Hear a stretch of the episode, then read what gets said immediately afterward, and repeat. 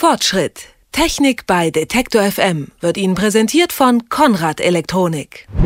Wenn man es sich genau überlegt, ist sie schon ein kleines Wunder. Sie liegt da so auf dem Tisch rum und ist unsere Schnittstelle zum Computer und damit zu Programmen und in das Netz, die Maus.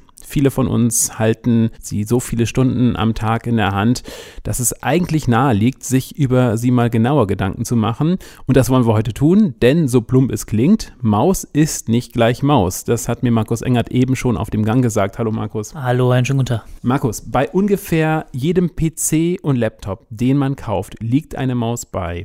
Was spricht denn dagegen, die dann auch zu nehmen? Ja, jeder, der schon mal eine Sehenscheidenentzündung hatte, der kennt da mindestens einen Grund, nämlich Bedienbarkeit, Gesundheit. Also, wie schon gesagt, diese Dinger liegen gratis bei. Das heißt, der Preis spielt hier die entscheidende Rolle und eben nicht solche Sachen wie ermüdungsfreies Bedienen, gesundheitsschonendes Bedienen oder eben auch so Zusatzfunktionen, die alles ein bisschen komfortabler machen. Dann beginnen wir doch mal mit dem, was man sich nicht kaufen kann, nämlich Gesundheit. Was muss eine Maus leisten, damit sie mir nicht schadet? Die Antwort ist so banal wie kompliziert gleichzeitig. Die Maus haben wir ja in der Hand. Das heißt, sie muss sich an unsere Handfläche anpassen. Ergonomie ist also das Schlagwort hier. Eine ergonomische Maus ist so nach oben gewölbt, geschwungen in der Form, sodass wir da unsere Hand ganz locker drauflegen können und unverstellt auch. Ähm, der Daumen spielt dann hier natürlich eine wichtige Rolle. Deswegen ist das für Linkshänder ein bisschen schwieriger, ergonomische Mäuse zu finden. Da gibt es nicht so viele. Gibt zwar auch neutrale Mäuse, die für beide äh, Handseiten funktionieren, aber die sind meistens nicht so gut ergonomisch angepasst.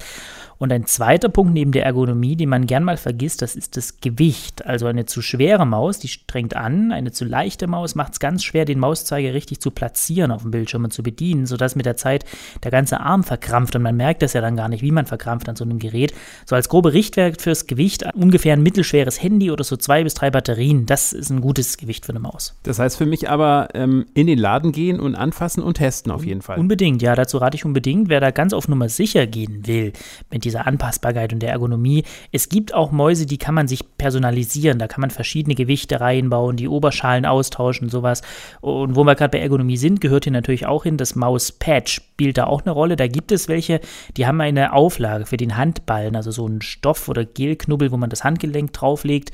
Das muss man dann nicht künstlich nach oben beugen, wenn man die Maus bedient. Auch sowas ist äh, wichtig und wertvoll. Jetzt hast du schon gesagt, eine zu leichte macht es schwer, den Zeiger auf dem Bildschirm genau zu steuern. Was ist also wichtig dafür, dass die Maus nicht nur gut bedienbar, sondern auch genau ist? Da sind es zwei Faktoren, auf die man schauen kann. Das ist erstens die Auflösung und zweitens die Übertragungsrate. Zur Auflösung, so eine Maus scannt ja ihre Unterlage, ihre Oberfläche ab, auf der sie drauflegt, um die Bewegungen zu bemerken. Je feiner das Raster, mit dem sie da halt scannt, desto besser ist das. Also wenn wir uns so ein kleines Viereck vorstellen, dann kann ich das ja aufteilen in zwei oder in vier oder in acht Einheiten. Und misst man diese Auflösung, in dpi wird das gemacht, dann kann man sagen, ähm, weniger als 400 dpi sollten es für so eine Maus nicht sein, eigentlich eher 800 oder 1200 dpi.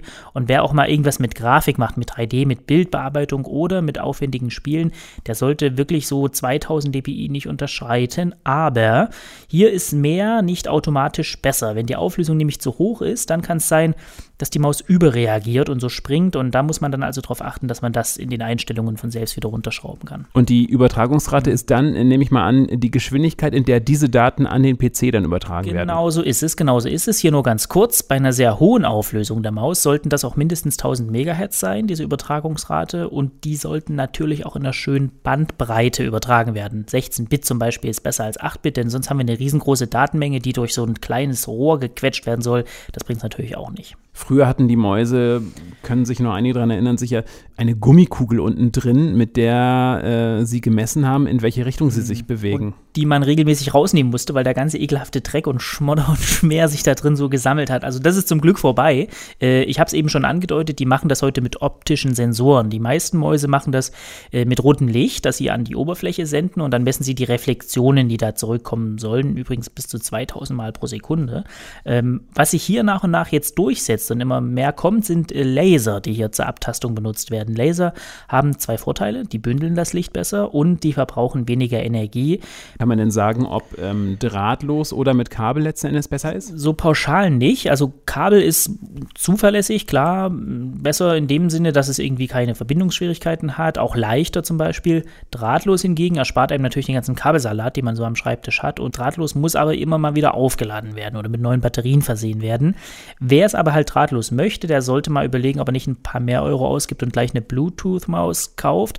Bluetooth ist so ein Funkstandard, den haben viele Notebooks automatisch schon an Bord. Da muss man also keinen extra Empfänger erst anstecken und spart auch eine Energie. Jetzt habe ich schon äh, bei vielen Menschen so eine Minimaus gesehen und andere nutzen gar keine Maus, sondern so einen Trackball oder auch ein Touchpad. Macht so etwas Sinn? Ähm, also der Reihe nach, diese Mini-Mäuse, Pocket-Mäuse, äh, von denen muss man wohl abraten, zumindest wenn man länger damit arbeiten muss. Die sind so klein und frickelig, dass ähm, Hand und Arm und Schulter da mit der Zeit wirklich verspannen und verkrampfen. Für Kinder natürlich sind sie besser als die großen Mäuse. Trackballs, also das, äh, da liegt ein Ball quasi in einem Gehäuse und da wird der Ball gedreht und bewegt, statt dass man eine Maus hin und her schiebt zum Beispiel. Ist ein bisschen gewöhnungsbedürftig, aber manche schwören eben drauf und ähm, die Dinger sind wirklich sehr, sehr präzise und schon in Hand und Hand gelenkt. Deswegen werden die gern in so großen Konstruktionsbüros ähm, eingesetzt. Und Touchpads, ja, das sind Flächen, also wie wir es vom Laptop kennen, das ist eine Fläche, auf der die Finger umherfahren können. Die gibt es mittlerweile auch als Zubehör, um per USB quasi die anzustecken und dann auf den Schreibtisch zu legen. Und dann hat man da eine Fläche, auf der die Finger rumfahren können. Apple verfolgt dieses Prinzip übrigens auch mit einer eigenen Maus, Magic Maus. Die hat gar keine Knöpfe mehr. Auch die misst nur noch, was auf ihrer Oberfläche passiert und wie die Finger da umherfahren. Das wirkt natürlich sehr angenehm und modern. Ich habe aber auch schon von vielen gehört, dass die da eine haptische und mechanische Rückmeldung von Tasten vermissen. Also ähm, auch hier einfach mal ins Geschäft gehen, zehn Minuten ausprobieren und dann ein Gefühl dazu entwickeln, ob so Touch-Anwendungen was für einen sind oder nicht. Am Ende ist es doch noch eine ganz schöne Wissenschaft geworden. Die Maus, mit der wir den Computer bedienen, welche es da so gibt und worauf es ankommt, das haben wir heute erklärt im Fortschritt. Und dazu war im Studio mein Kollege Markus Engert. Vielen Dank dafür. Und vielen Dank auch. Fortschritt. Technik bei Detektor FM wird Ihnen präsentiert von Konrad Elektronik.